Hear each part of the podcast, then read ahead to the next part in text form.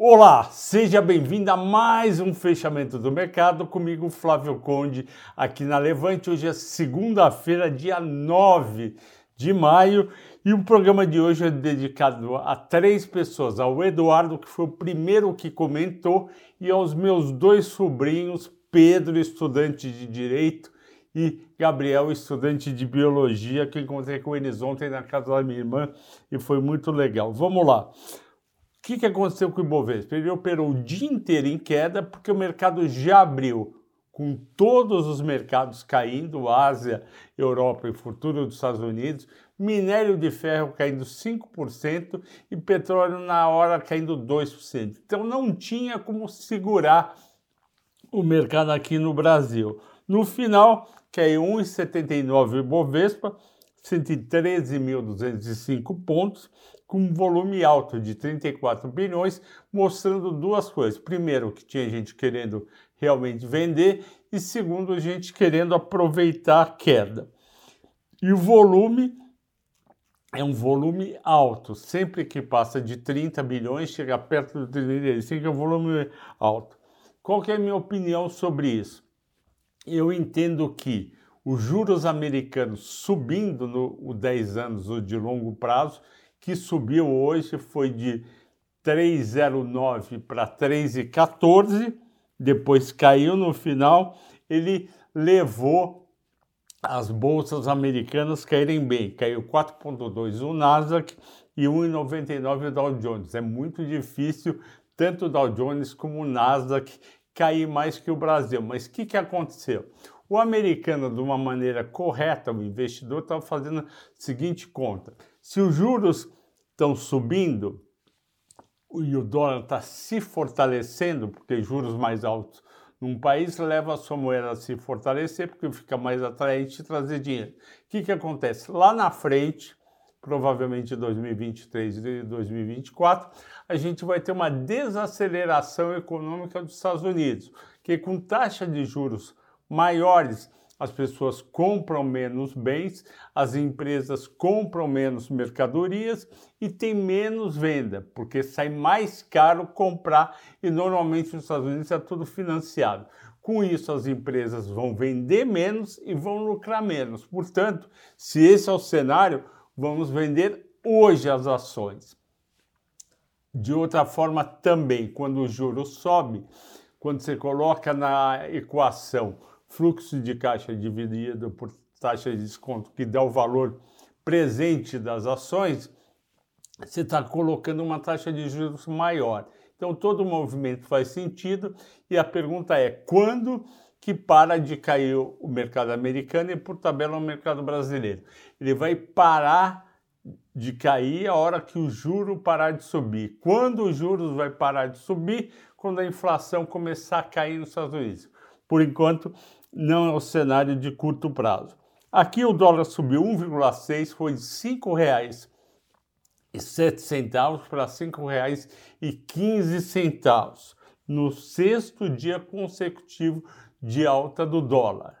Então é um movimento global, não adianta. O dólar subiu frente às moedas fortes e também, mais ainda, frente às moedas emergentes lira turca, turca, rende sul-africano, peso mexicano e real brasileiro, que são as quatro moedas de emergentes mais negociadas. E o que, que aconteceu aqui no Brasil? Com juros subindo lá fora, subiu também os juros aqui dentro.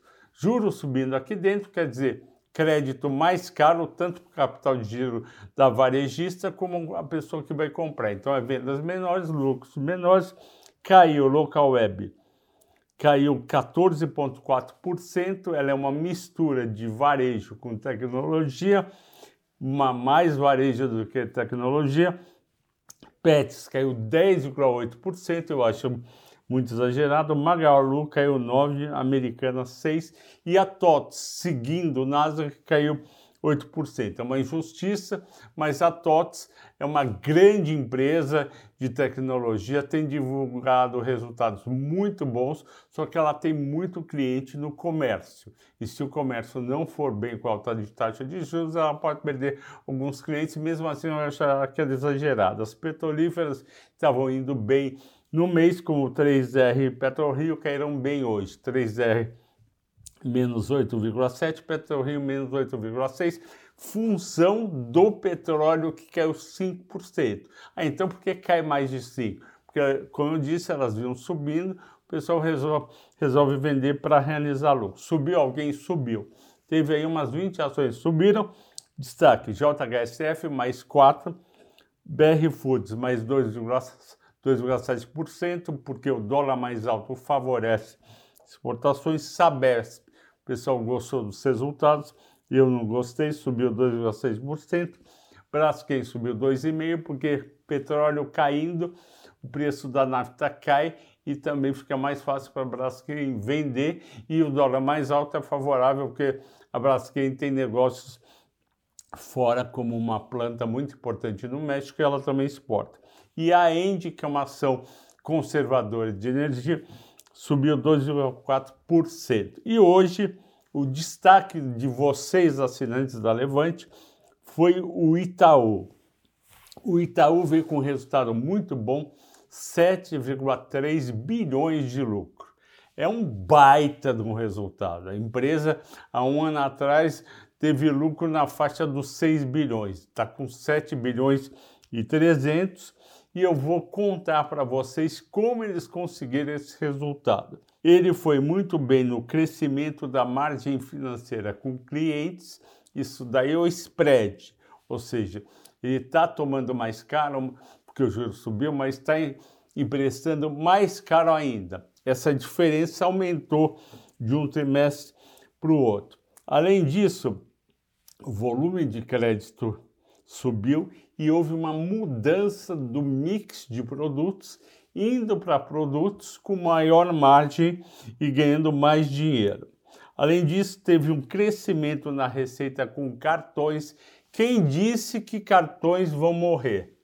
E vocês ficam todo mundo achando que acabou o cartão de crédito. Pois bem, eles ganharam mais dinheiro com volume maior em cartão de débito e crédito da Redcar.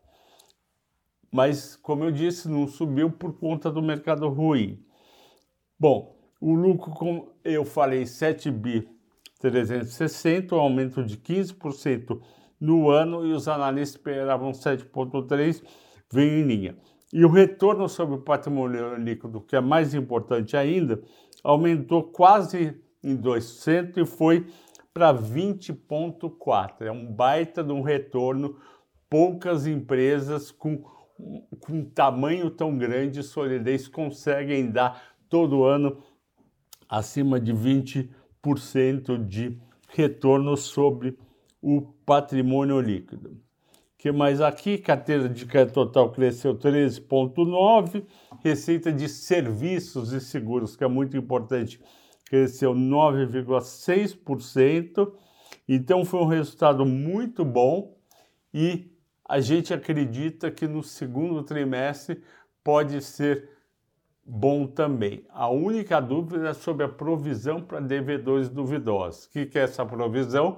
O banco olha o quanto ele pode perder em, em empréstimos a não ser pagos e ele provisiona mais. Houve esse crescimento que eu falei, então vamos ficar de olho, mas o resultado foi muito bom e deve vir algum dividendo aí atraente, ok, pessoal? Boa noite. Bom descanso e até amanhã.